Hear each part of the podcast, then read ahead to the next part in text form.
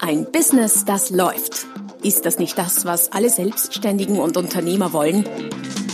Neue Kunden, mehr Umsatz und vor allem mehr Einkommen. Und das fast wie von selbst? In diesem Podcast erfährst du wöchentlich praktisch umsetzbare Tipps und Strategien, mit denen du dein Geschäft verwandelst. Und zwar in ein Business, das läuft. Von und mit Roman Kmenter. Hallo und herzlich willkommen zum Podcast Ein Business, das läuft, Folge Nummer 201 mit dem Titel Raus aus der Vergleichbarkeit, wie du dich vom Mitbewerb unterscheidest und unvergleichbar wirst. Da sind wir schon am Kern des Problems. Ein sehr weit verbreitetes Problem heutzutage und eines, das immer größere Kreise zieht. Vergleichbarkeit. Viele Produkte und Dienstleistungen sind zur sogenannten Commodity geworden. Das heißt, etwas, klassische Commodity wäre sowas wie Strom oder Benzin, also etwas, was sehr, sehr vergleichbar und damit sehr austauschbar ist. Also hängt oder hängt auch damit zusammen, dass wir natürlich heutzutage sehr viel mehr Möglichkeit haben, in digitaler Form Dinge, Produkte, Angebote, Leistungen zu vergleichen. Und das und daraus folgt äh, unter anderem ein ein Preiskampf in manchen Bereichen, eine preisliche Vergleichbarkeit, die uns nicht gefällt. Gleichzeitig kann man das aber auch keinem Kunden vorwerfen, denn man muss sich vor Augen halten, der Kunde muss ja vergleichen. Wenn der zwei, drei Angebote hat und sich für eines entscheiden will, dann muss er vergleichen.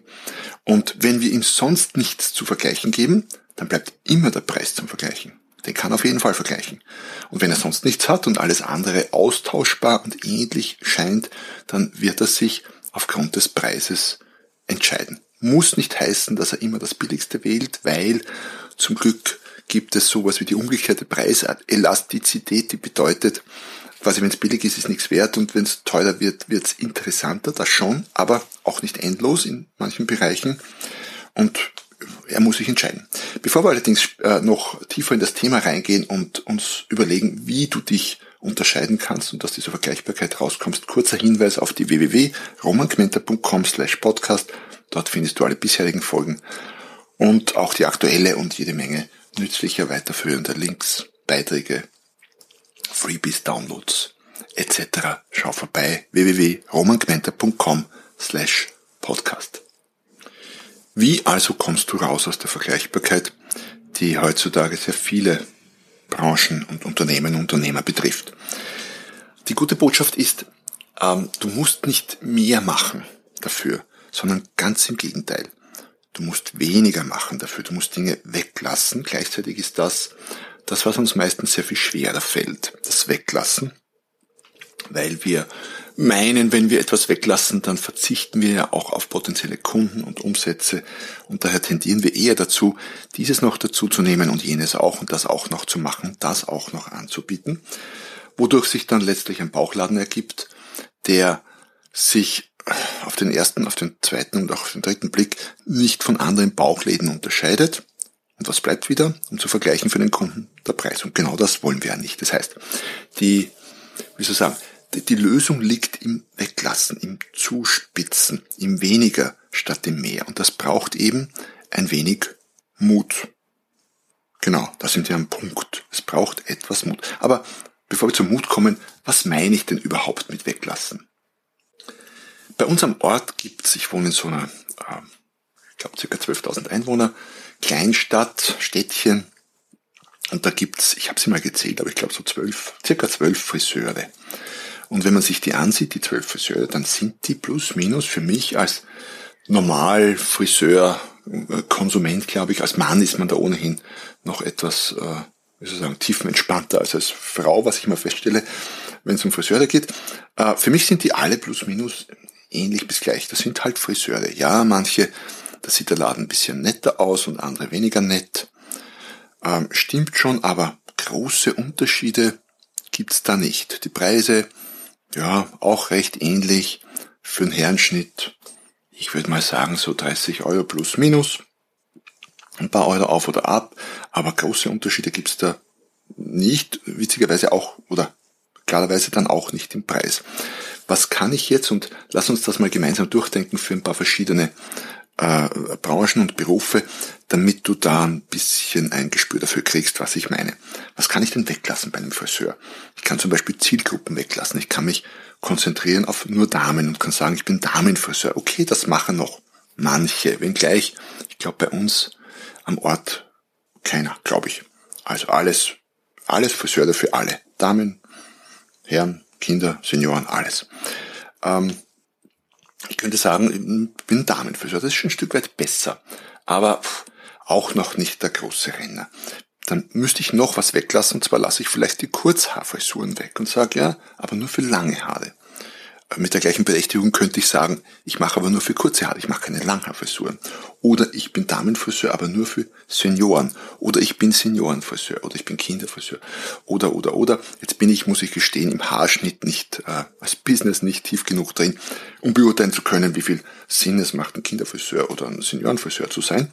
Aber vom Marketing, aus Marketing-Sicht, äh, ja, durchaus. Gleiches könnte ich natürlich für Männer machen. Ähm, könnte auch einen Männerfriseur machen, wenngleich. Ähm, ich könnte mir vorstellen, da gibt's dann Leute, die das nicht so toll finden. Ja, Männer. Weil nicht gegendert kann ja nicht sein, dass da nur Männer hin dürfen und so weiter und so fort. Würde mich interessieren, ob es da Erfahrungen gibt damit. Aber bleiben wir mal bei dem Beispiel, mal angenommen, das wäre sozial kompatibel Männerfriseur zu sein. Und dann könnte ich das noch weiter zuspitzen, indem ich noch was weglasse und sage, Nichts für normale Frisuren, sondern nur ausschließlich für super trendige Frisuren. Und da meine ich nicht jetzt einfach so dahingesagt, ja, wir machen trendige Frisuren, sondern durchaus mit Beispielen hinterlegt, so dass ähm, der, der den ganz normale, ganz normalen Herrenschnitt will, da auch nicht reingeht und nicht landet, weil er da dann vielleicht irgendwie rauskommt, äh, so wie er nicht aussehen möchte oder wie vielleicht seine Frau nicht will, dass er aussieht. Lass uns mal in ein paar andere Bereiche gehen. Ich hatte die Tage Kontakt mit einem sehr interessanten Schweizer Unternehmen, die machen nur, also die machen, man könnte sagen, sind in der Fenster- und Türenbranche tätig. Ja, ja, aber. Die machen nur Schiebetüren. Also keine normalen Fenster, sondern nur Schiebetüren. Und zwar die großen Formate, bis zu mehrere Meter lang, bis zu mehrere hundert Kilo schwer. Und die sind mit Motor betrieben, weil so ein 500, 600 Kilo Schiebefenster bei Hand zu schieben ist nicht so leicht. Und vor allem, wenn es sein müsste, es zu stoppen, ist dann auch nicht so leicht, bevor irgendwas dann dazwischen kommt, was da nicht dazwischen kommen sollte, weil das könnte böse enden bei einem 500 Kilo Fenster oder Schiebetür eigentlich. So, das heißt, ein ganz, ganz anderer Bereich im, äh, in, in dieser klassischen Fensterbranche, wo es ja viele Anbieter gibt, die durchaus vergleichbar sind, die sind anders. Haben die Mitbewerb? Ja, haben Mitbewerb, die durchaus Ähnliches machen, aber im Vergleich zum Gesamtmarkt ist es doch etwas ganz anderes. Fand ich spannend. Was interessant dabei ist, ähm, dass natürlich solche Fenster ein, nicht ein Mehrfaches, sondern ein Vielfaches von normalen, ich sag mal Terrassentüren oder so kosten. Aber zum Thema Preis komme ich später noch. Ein Ernährungsberater oder Beraterin könnte sagen, statt einfach nur, okay, ich bin Ernährungsberater und berate alle Menschen in Sachen Ernährung, das wäre Bauchladen, das wäre zu breit. Muss ich was weglassen? Dann sage ich, ich lasse mal die Männer weg. Und ich lasse die schlank, mache nur Frauen und ich lasse die schlanken Frauen weg oder die normalgewichtigen Frauen weg. Ich, auch die übergewichtigen lasse ich weg. Ich nehme nur massiv übergewichtige, weiß ich nicht, 120 Kilo aufwärts. Ganz egal. Was passiert jetzt? Was geht denn im Kopf vor von jemandem, von einer Frau, die 120 Kilo hat und abnehmen möchte und sich Beratung holen möchte? Wen nimmt sie eher? Den Ernährungsberater oder die Ernährungsberaterin oder die Ernährungsberaterin, die sich ausschließlich nur den Problemen von massiv übergewichtigen Frauen widmet. Ich würde mal meinen, die zweite hat deutlich bessere Chancen. Wenn ich Ghostwriter bin, also jemand, der für jemand anderen oder im Namen von jemand anderen Texte schreibt, ganze Bücher werden da geschrieben, könnte ich mich zum Beispiel, könnte ich alle anderen Bücher weglassen und sagen, ich schreibe nur Biografien. Und dann gibt es manche, die wollen keine Biografien schreiben, die sagen eben, ich schreibe nur, weiß ich nicht, Firmengeschichten oder sonst irgendwas. Wenn ich Headhunter bin, also jemand, der Personal sucht mit Direktansprache für Unternehmen, dann könnte ich zum Beispiel sagen, ich suche nicht alles, sondern ich suche nur weibliche Aufsichtsratsfunktionen für internationale Unternehmen. Das ist schon recht speziell und damit bin ich nicht vergleichbar mit allen anderen Headhuntern oder mit vielen anderen Headhuntern. Wenn ich Gärtner bin, also das Konzept mit dem Weglassen geht in äh, definitiv allen Bereichen und Branchen. Wenn ich Gärtner bin, könnte ich zum Beispiel sagen, ich lasse all das weg, was alle anderen Gärtner haben und mache nur exotische Pflanzen, was immer es da gibt, Palmen und sonstiges. Auch durchaus extrem exotische Dinge, die es bei uns sonst nicht mal in exotischen Gärtnereien gibt. Wenn ich Tierzüchter bin, da fand ich mal, habe ich mal einen extrem spannenden Beitrag gesehen. Ich glaube, Unternehmen in Deutschland oder so, die haben sich darauf spezialisiert, ausschließlich Insekten zu züchten, die als Nahrung für exotische Haustiere, also für irgendwelche Schlangen, Leguane etc. dienen. Fand ich ein sehr, sehr interessante landwirtschaftliche Betätigung, weil letztlich ist es eine landwirtschaftliche Betätigung, unterscheidet sich definitiv von allen anderen Landwirten, die ich so kenne. Auch nicht ganz so einfach umzusetzen. Da brauchst du dann auch, ich glaube, die hatten, ähm, die hatten hauptsächlich Frauen aus Fernost äh, für die Jobs im, im Verpackung und Versand angeheuert, weil es mussten die lebenden Insekten dann Kakerlaken und Co. Heuschrecken äh, genommen und verpackt verschickt werden. Und da war die Aussage des Firmenbesitzers, hat man in, ich glaube, es war eine deutsche Firma, wie gesagt, hat man in Deutschland nicht die passenden Mitarbeiter gefunden, was ich mir durchaus vorstellen kann. Also einfach nur um auch ein bisschen ausgefallenere, wobei Landwirtschaft ist so ausgefallen gar nicht, äh, ausgefallene Branchen zu beleuchten. Sprich, das Konzept des Weglassens funktioniert überall. Und die Frage, die sich jetzt stellt, was machst du alles und was davon kannst du, willst du, sollst du weglassen. Weniger ist definitiv mehr. Doch weglassen alleine reicht nicht. Es muss, wie soll ich sagen, sinnvolles Weglassen sein, kombiniert mit ein paar anderen Strategien. Ähm, zum Beispiel musst du eine gewisse Regionalität dabei berücksichtigen. Wenn du jetzt Friseur bist und ähm, du lässt alles weg und machst nur ähm, ausgefallene Steckfrisuren für Bälle, dann mag das, oder Events, also für die ganz Vegalen und so, dann mag das durchaus spannend sein, hat aber einen Einfluss auf dein Geschäftsmodell.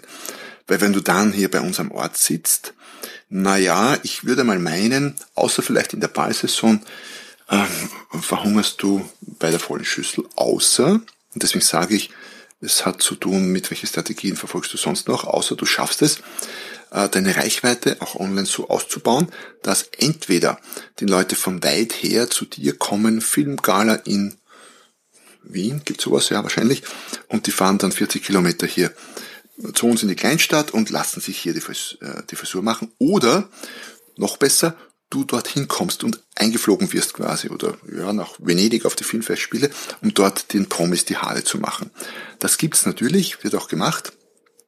Ähm, hat nur eben eine Änderung deines, zieht eine Änderung des gesamten Geschäftsmodells mit sich.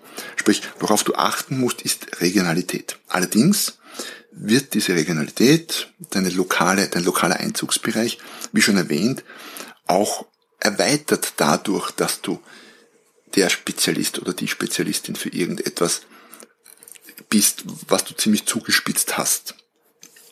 Ähm, bedeutet für jemanden, der etwas ganz besonders gut kann oder etwas ganz Spezielles anbietet, ist man bereit, weiter anzureisen. Das heißt, dein Einzugsgebiet, wenn es denn die Leute wissen und du es schaffst, wie gesagt, online oder auch offline mediale Reichweite zu kriegen, dann äh, kommen die Leute lieber auch von weit her.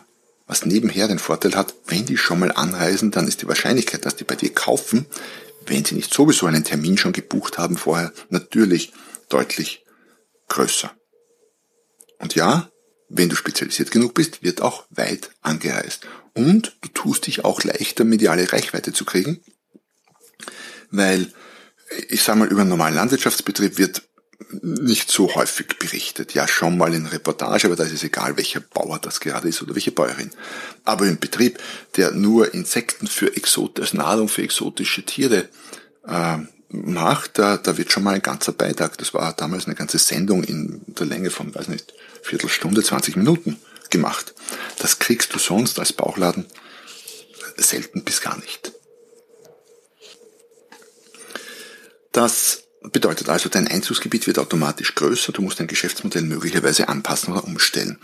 Es gibt natürlich immer noch die Angst, Gottes Willen, da entgeht mir Umsatz, wenn ich als Friseur keine Haare schneide und, und keine nicht normalen Dinge mache, sondern nur Hochsteckfrisuren für Frauen mit langen Haaren oder mit, mit Haarteilen, dann entgeht mir doch Umsatz. Ja, das stimmt.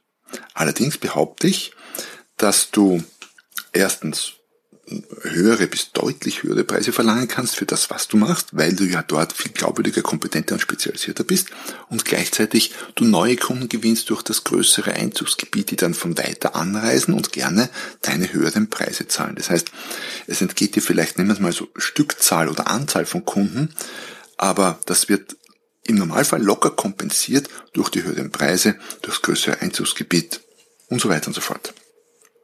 Und wenn es jetzt darum geht, anders zu sein, dann ist es natürlich nicht nur, nicht nur das Weglassen von gewissen Zielgruppen, sondern du kannst dich auch anderweitig unterscheiden. Ein paar Beispiele dazu.